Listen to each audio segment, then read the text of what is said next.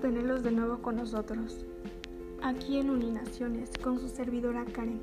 Vamos a dar un comienzo a este nuevo día. Recuerden que nos pueden mandar un mensaje. Hoy les toca a nuestros chicos de Relaciones Internacionales.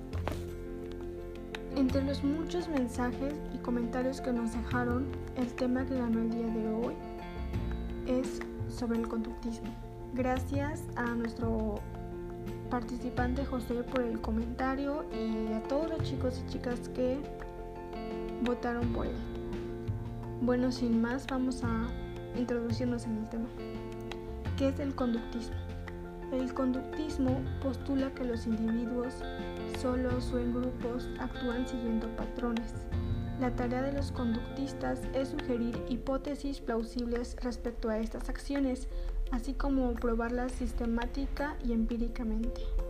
En general, se considera el conductismo como una orientación clínica que se enriquece con otras concepciones, siendo algunas de las principales características que definen a la teoría conductual, las que procederemos a mencionarles a continuación. Es capaz de crear estímulos de influencia externa en las personas la conducta se determina a través de la experiencia aprendida. Estudia el comportamiento humano a pesar de que no estudia los sentimientos. La mente pasa a un segundo plano y asocia los estímulos con respuestas concretas. A continuación, hablaremos de algunas de sus principales exponentes y de algunas de sus frases o citas más icónicas. Comenzaremos hablando por Watson, al estadounidense John Watson en 1978 a 1958 también se le considera uno de los mayores exponentes de la teoría conductista.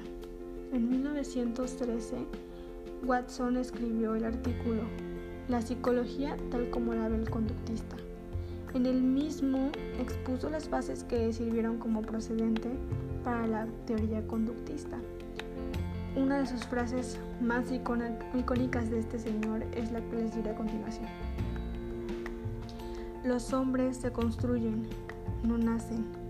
Dame el bebé y lo voy a hacer subir y utilizar sus manos en la construcción de edificios, de piedras o de madera. Voy a hacer de él un ladrón, un hombre armado o un demonio. Las posibilidades de formación en cualquier dirección son casi infinitas es una frase realmente muy hermosa. Continuaremos hablando con Skinner. Se encuentra el psicólogo estadounidense Skinner en 1904 a 1990, quien se consideró pionero de la psicología experimental. Él inventó la cámara de condiciones operante que recompensaba al animal luego de haber realizado una tarea específica. Este señor tiene una gran variedad de frases, muy buenas, ¿eh? porque las estuve checando y wow. Pero pues nos dimos a la tarea de nada más escoger tres que fueron elegidas por ustedes, que las mencionaré a continuación. Nadie pregunta cómo motivar a un bebé. Un bebé de forma natural explora todo lo que puede, a menos que se lo impidan, y aún así, esta tendencia no muere sola, es aniquilada. La interacción con el ambiente nos permite aprender y desarrollarnos, es lo que quiere dar a entender esta frase. La siguiente frase es, yo no dirijo mi vida, la diseñé. Nunca tomé decisiones, las cosas siempre surgían y las hacían por mí. Eso es lo que la vida es. Como ya saben, Skinner fue un conductista y por tanto, según él, el ambiente moldeó nuestra conducta. La siguiente frase es, la educación es lo que sobrevive cuando todo lo aprendido es olvidado. Esto quiere decir que el aprendizaje experiencial tiene mayor efecto que el memórico.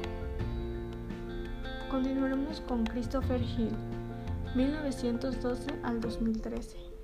Fue uno de los grandes historiadores marxistas británicos, vinculado durante toda su vida a la Universidad de Oxford.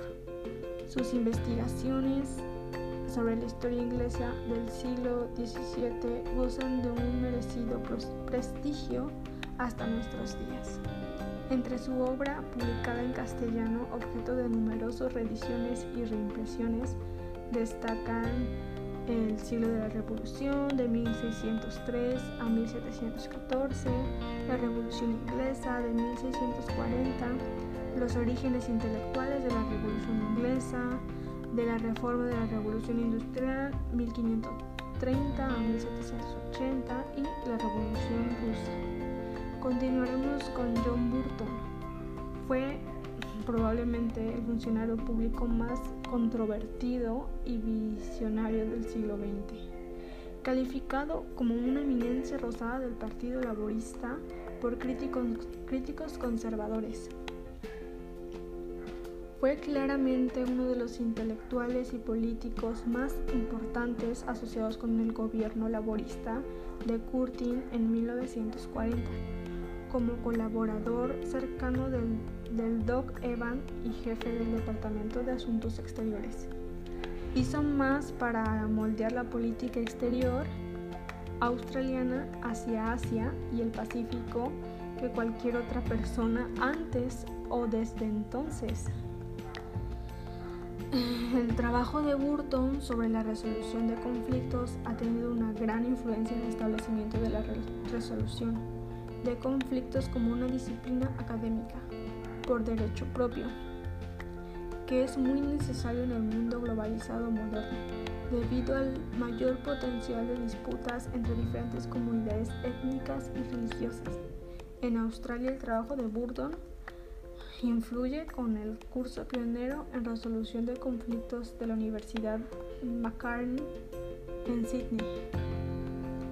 En conclusión, el conductismo se concentra más en estudiar el comportamiento de las personas y no se centra en los sentimientos, el cómo reaccionamos o tomamos ciertas decisiones. También propone que la base fundamental de todo proceso de enseñanza y aprendizaje se haya representado por un reflejo condicionado. Esto quiere decir que por la relación asociada que existe entre las respuestas y el estímulo que lo provoca. Y bueno, con esto damos por finalizado el tema. Esperamos que les haya quedado claro y también les queremos agradecer por escucharnos y estar al pendiente. Ya saben que nos pueden seguir. Vamos a seguir trayendo más de este tipo de contenido. Muchas gracias.